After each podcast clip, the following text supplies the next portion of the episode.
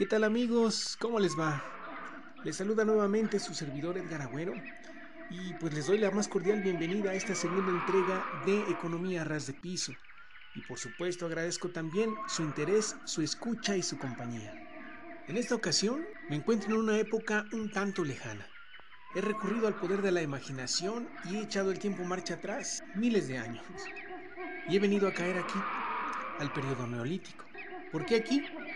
Bueno, pues porque es aquí, por increíble que parezca, en donde se encuentra en germen la organización social del trabajo.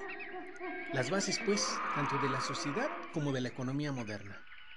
Y así, sin más preámbulo de por medio, los invito a acompañarme en este viaje ancestral para juntos echar un vistazo al relativamente lejano pasado de una de las etapas más determinantes de nuestra historia. Comenzamos.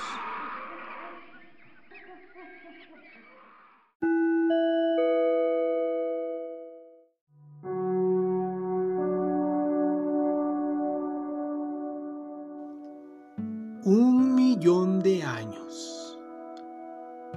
Un millón de años de humanidad.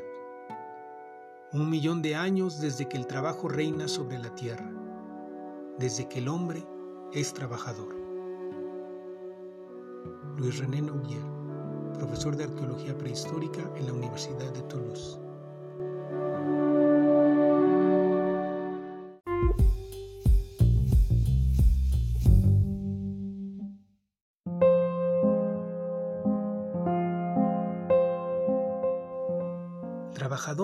Que hombre. Dualidad indivisible e intemporal. Herencia irrenunciable cual condena de supervivencia. Andar, correr, trepar, quebrar y arrancar. La mano desnuda como única, primitiva y natural herramienta. El frío, el sol la lluvia y las fieras como perseguidores inclementes. Y el hambre, esa deuda perpetua, obligada a saldarse para justificar la existencia, como el más crudo e impetuoso instinto.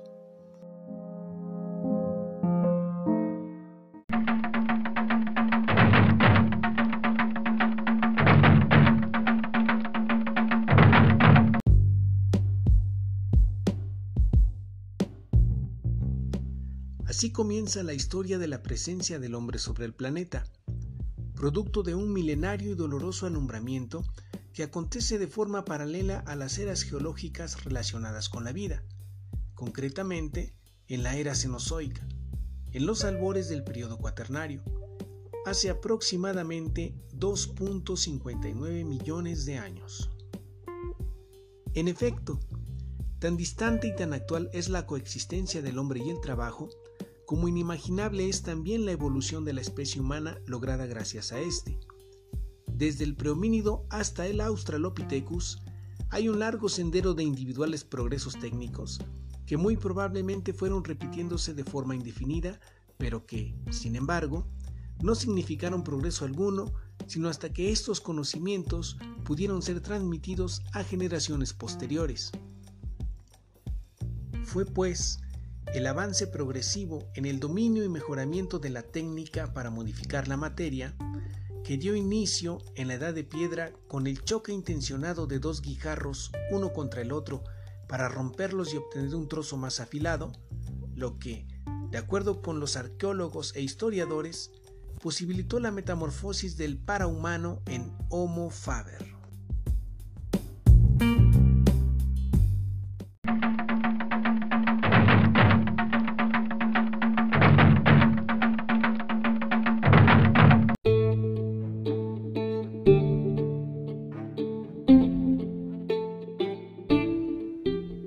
Piedra. Sí, una piedra fue al mismo tiempo la primera herramienta y la primera materia por transformar, y de su manipulación cada vez más hábil por la mano homínida, fueron surgiendo uno a uno los elementos y particularidades del universo del trabajo. Elementos que fueron a la vez los peldaños de la escalera evolutiva que permitieron a las especies de homínidos y parahomínidos abandonar poco a poco la animalidad para llevarnos al siguiente nivel, el de la humanidad.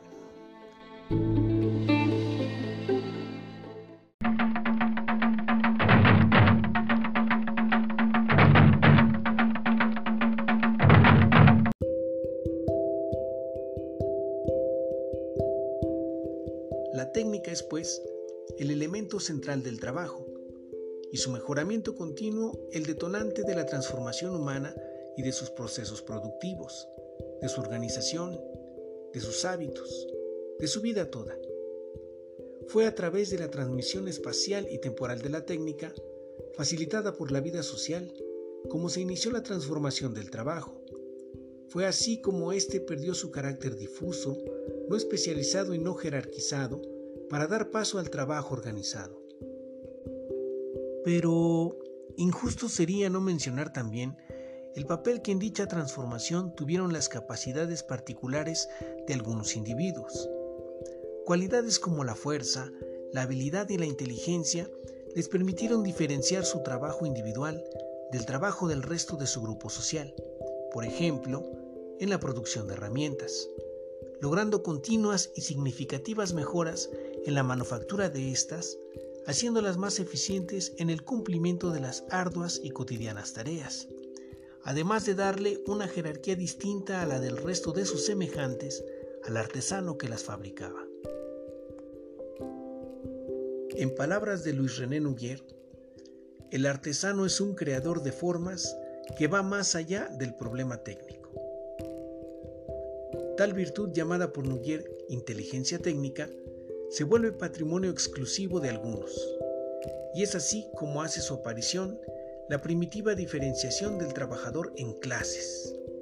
Y como lógica consecuencia de lo anterior, junto con el primer verdadero trabajo, aparece también el primer problema social, el reparto de las tareas. Así pues, una primera e interesante conclusión es la de que las diferencias tanto manuales como intelectuales individuales en el trabajo tuvieron como inevitable resultado la creación de una jerarquía social. Es decir, ya no todos los individuos de un grupo social gozan del mismo reconocimiento. Ya hay por lo menos una clara diferencia entre un trabajador especializado y un simple recolector.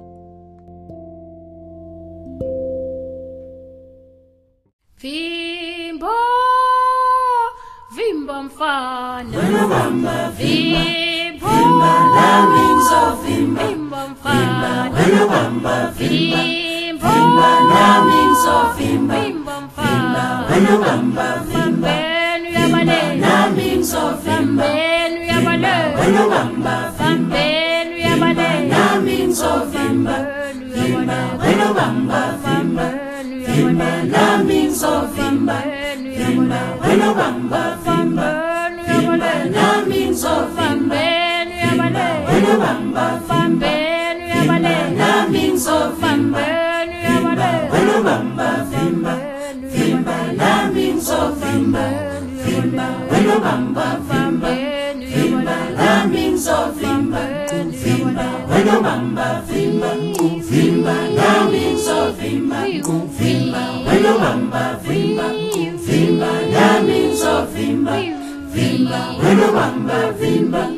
vimba nami ngizovimba vimba. Wena bamba vimba.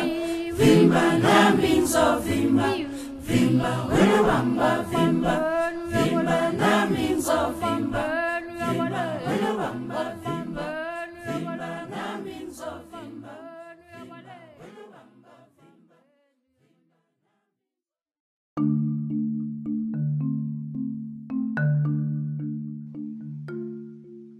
Estamos situados en la Edad de Piedra, en el periodo neolítico. Hemos dejado muy atrás a nuestros parientes parahomínidos y prehomínidos, y han caminado ya sobre el planeta el Australopithecus y el Pithecanthropus. Es el turno del Homo sapiens, la especie homínida más capacitada para efectuar procesos mentales, gracias a que posee un cerebro más voluminoso que el de sus ancestros y además es el universal heredero del milenario acervo de conocimientos logrados por sus antepasados y algunos contemporáneos suyos. Conocimientos que sin duda sabrán aprovechar y mejorar para su beneficio. Y de esta forma podrán dejar de ocuparse en los exclusivos menesteres de la supervivencia y lograrán también la paulatina evolución de sus capacidades cognitivas, artísticas y culturales.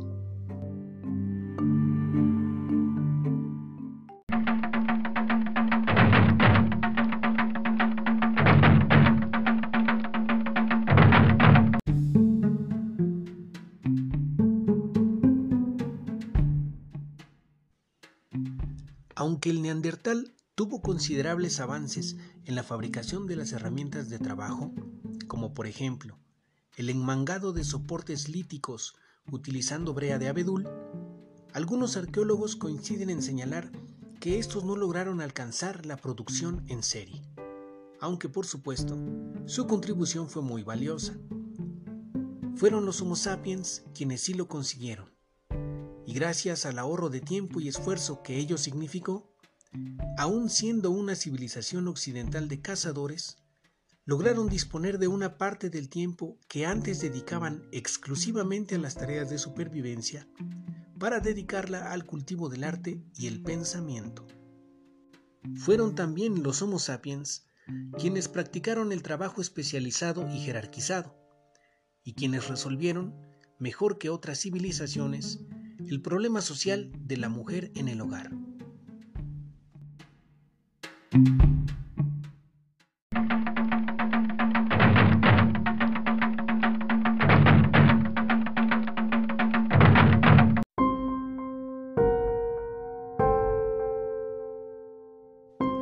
pues, fue el neolítico el periodo en el que se gestaron las bases de la economía moderna, en el que las formas elementales del trabajo surgieron y gracias a su aplicación lograron su continua mejora y expansión, lo que a su vez hizo posible la transformación de las formas de producción y también de organización social de los primeros humanos.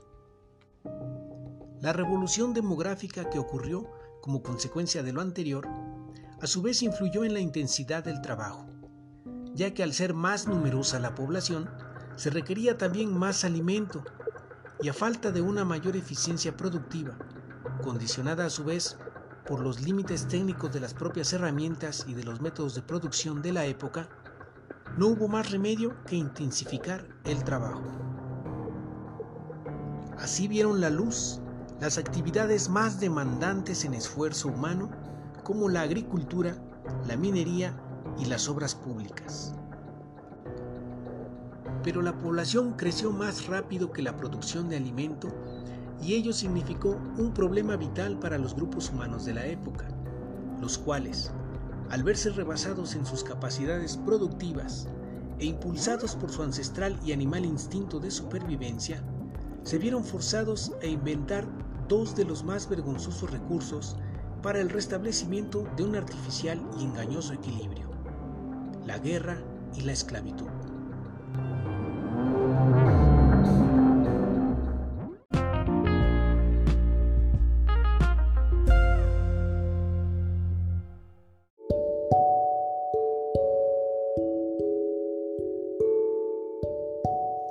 Y bien, ¿qué les ha parecido el viaje hasta el momento? En lo personal me ha parecido un tanto interesante a la vez que desconcertante. Les confieso que para mi mente es difícil asimilar la cuenta de tantos miles de años y de las infinitas historias que allí pueden caber. Pero aún más increíble me parece el saber que a pesar de esa enorme distancia temporal, seguimos siendo, si no exactamente los mismos, por lo menos sí muy parecidos a aquellos lejanos parientes nuestros ya que algunos de nuestros hábitos y necesidades siguen siendo los mismos, aunque a veces no nos percatemos de ello. ¿Ustedes qué opinan?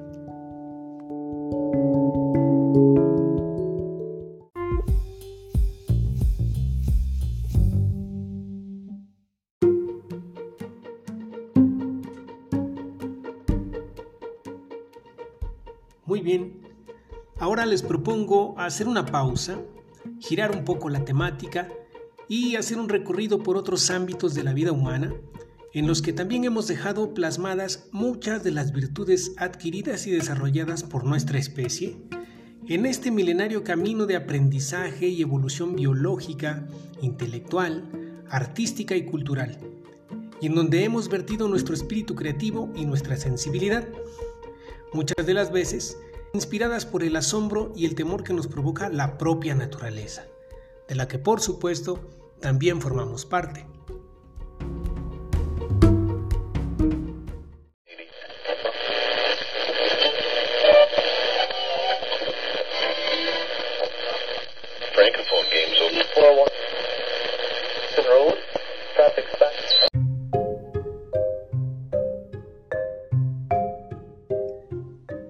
Paso entonces a esta segunda parte de este segundo capítulo, en donde daremos paso a la participación de nuestras tres invitadas de lujo de esta ocasión, en donde dos de ellas nos compartirán la opinión sobre nuestra invitada central o protagónica de esta emisión.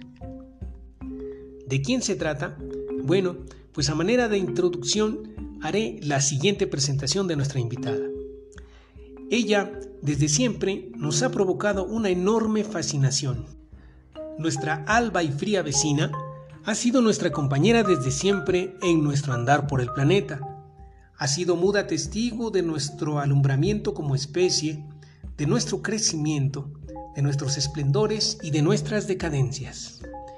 Ella es también conocedora de nuestros secretos y a la vez celosa guardiana de los suyos ha sido fuente de inspiración y de misterio para lúcidas y curiosas mentes, confidente de solitarios y ardientes corazones, repositorio de fabulosas, legendarias, lúgubres, trágicas y románticas historias.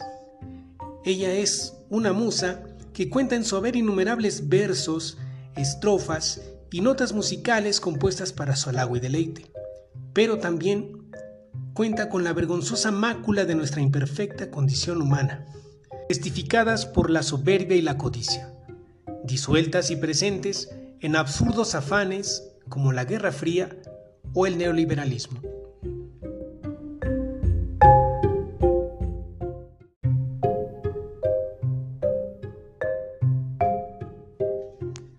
Nuestra historia está repleta de anécdotas que pueden corroborar lo anteriormente dicho. Estas anécdotas, bueno, pues son de continuo aprendizaje y experimentación en la obsesiva tarea de la búsqueda de respuestas a múltiples interrogantes surgidas de nuestro contacto e interacción con el medio que nos rodea, y de nuestra imaginación, por supuesto, la cual se alimenta a su vez del miedo, el amor o el misterio. Así le ocurrió, por ejemplo, a Johannes Kepler, cuando impulsado por su curiosidad científica, echó a volar su imaginación y creatividad para escribir Sueño, la narración de un viaje a la luna que él mismo realiza con ayuda de demonios y brujas, para describir desde allí la Tierra y sus movimientos de rotación y traslación. Un original recurso cuya intención real era apoyar la teoría heliocéntrica de Copérnico, y cuyo resultado final fue esa armónica conjugación de literatura y ciencia.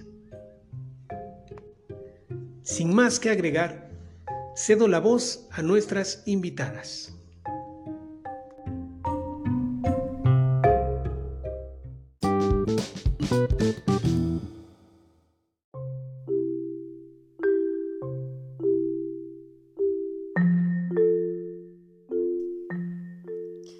Hola, ¿qué tal? Soy Jocelyn Sánchez, soy egresada de la Facultad de Letras de la Universidad Michoacana.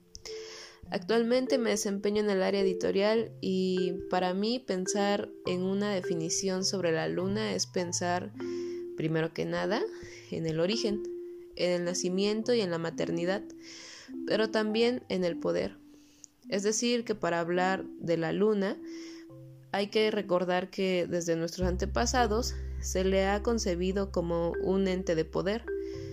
En la cultura azteca, por ejemplo, la luna representa la fertilidad y la feminidad, pero para otras culturas también representa conocimiento o como ya dije, poder.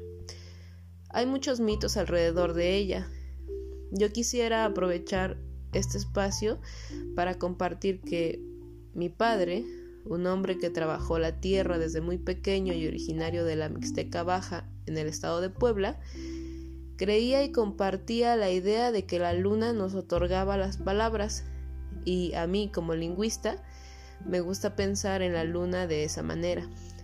La luna como dadora de palabras y estrechamente ligada con la maternidad, ya que se piensa que para que la luna te otorgue este don o poder, hay que cantar una canción que dice más o menos así. Lunita, lunita, muéstrame tu boquita, ¿por qué estás tan bonita? Una y otra vez, al tiempo que se le dan pequeñas palmaditas en la boca a los bebés, justo cuando la luna está llena o en todo su esplendor.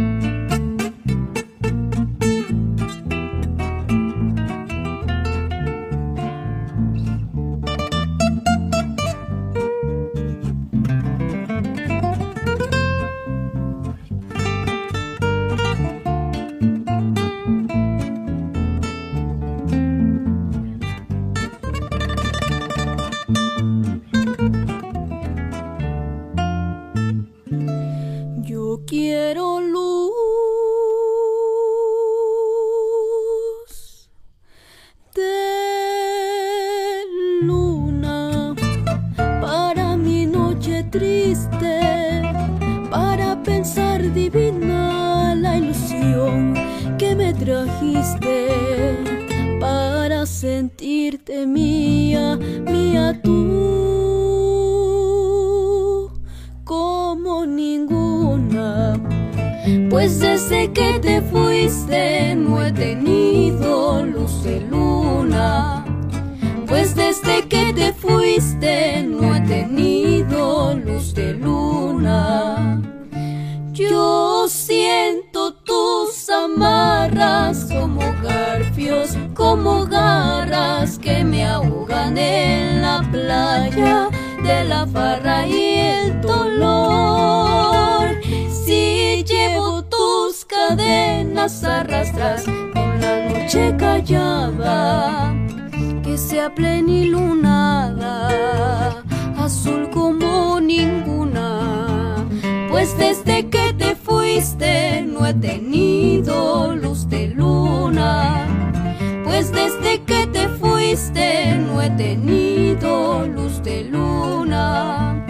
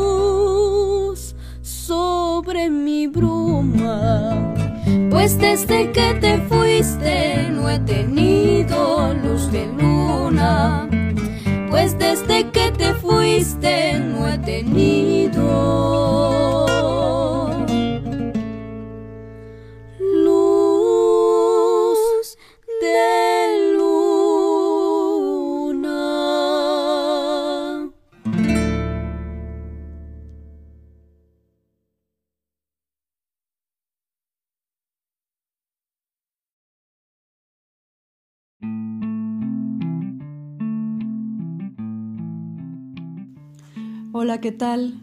Soy Dania del Rivero y esta ocasión vengo a contarte un poquito sobre la Luna, este hermosísimo satélite natural que orbita alrededor del planeta en el que habitamos. Lo que conocemos como ciclo lunar dura aproximadamente entre 28 y 30 días. Y a lo largo de estos días, la luna transita por cuatro fases distintas que conocemos como luna nueva, cuarto creciente, luna llena, cuarto menguante. Cada una de estas fases emite un magnetismo muy particular. Y ese magnetismo es el que influye directamente sobre la Tierra, sobre sus aguas, sobre los tiempos de cosecha. Esto quiere decir que también nos habla de la fertilidad de la tierra, de la fertilidad del cuerpo, como este cuerpo territorio, como este cuerpo tierra que habitamos. Esto específicamente las mujeres, cuyo ciclo lunar también dura eh, entre 28 y 30 días y que a su vez en reflejo va pasando por cuatro momentos eh, distintos, ¿no? Pero bueno, para regresar un poco a lo que es la luna y lo que ésta representa, eh, como comentaba, marca el ritmo de la fertilidad de la tierra, el ritmo de las cosechas.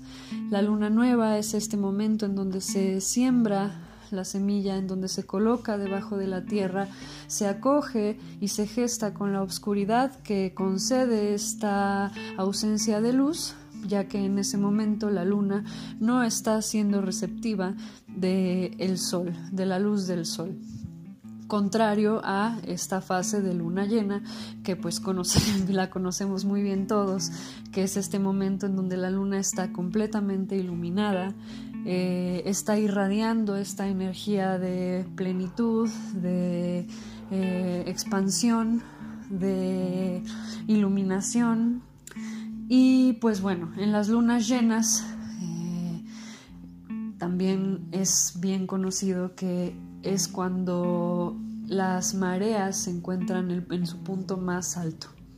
¿Por qué? Porque este magnetismo que emite la luna afecta a las aguas y a todos los cuerpos de agua. Y esto por supuesto que nos incluye a nosotros, ya que estamos hechos 75% de agua.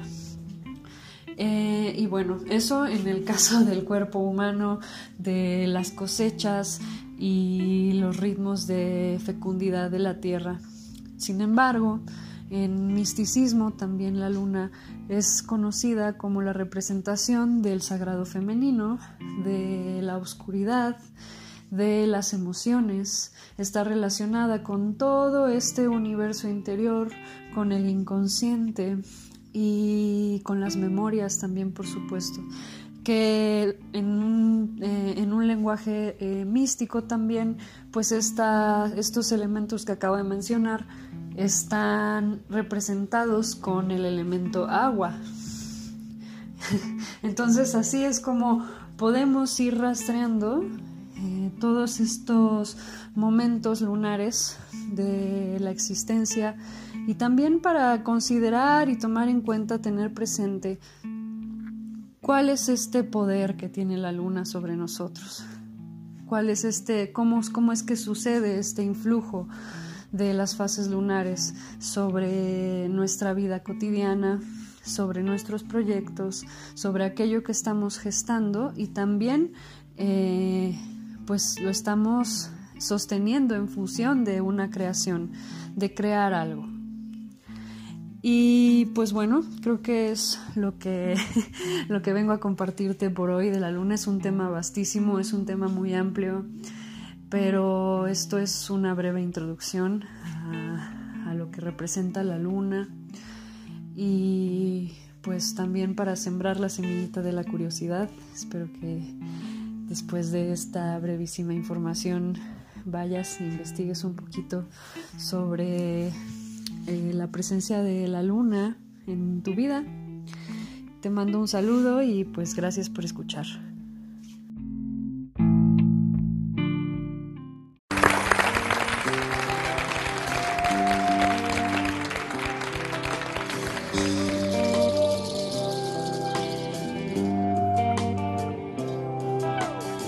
Nunca tuve miedo a nada, ni al silencio ni al dolor. Y si me sentía sola, me bastaba la imaginación. Pero desde hace tiempo algo pasa en mi interior. No consigo ser la misma, me domina la contradicción.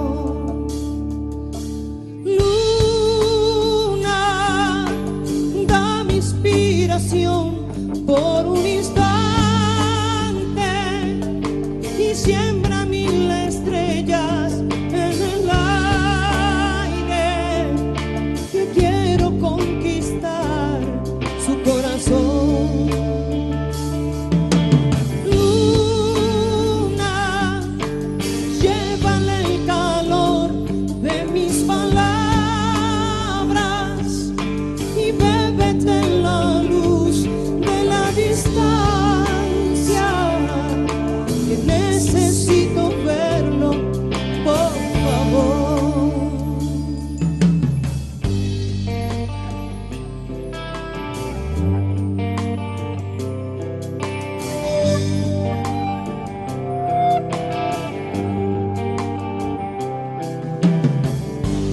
siempre andaba al día sin echar la vista atrás convencida presumía de ser dueña de mi voluntad.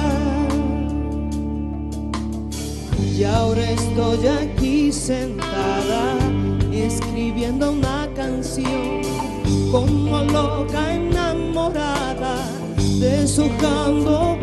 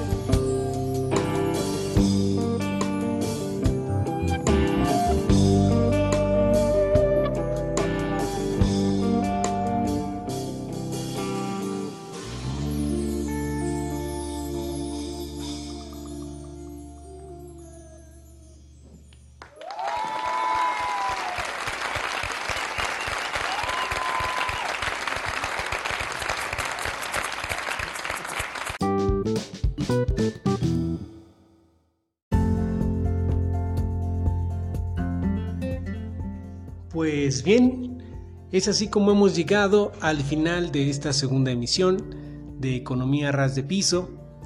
No me quiero ir sin antes agradecer, por supuesto, la participación tan rica y tan amena de Jos y de Dania. Muchas gracias por su aporte a este podcast. Les envío un cordial saludo y un fuerte abrazo. Esperemos o espero que en próximas emisiones también nos puedan seguir acompañando. Es preciso también citar las obras musicales utilizadas en este episodio. La primera obra que escuchamos es la canción Bimba, publicada por el sello Putumayo en el 2004 en el álbum titulado Woman of Africa, cuya interpretación está citada como Woman of Mambazo. La segunda obra musical fue la canción Luz de Luna a cargo de las hermanas García, publicada en su álbum titulado Que sepan todos por el sello discográfico Discos Corazón en el 2017. Y la última interpretación que escuchamos fue la canción Luna a cargo de Eugenia León, acompañada de Jaguares, para el programa denominado Acústico en el 2006, transmitido por Canal 22. Espero que esta entrega haya sido de su completo agrado, eh, que la hayan disfrutado sobre todo. Y pues bueno, de todo corazón, muchas, muchas gracias por su compañía, por su escucha y pues a trabajar duro para una tercera entrega. Nos vemos en la próxima, les deseo lo mejor en sus vidas, cuídense mucho, un fuerte abrazo y nos volveremos a escuchar próximamente. Hasta luego.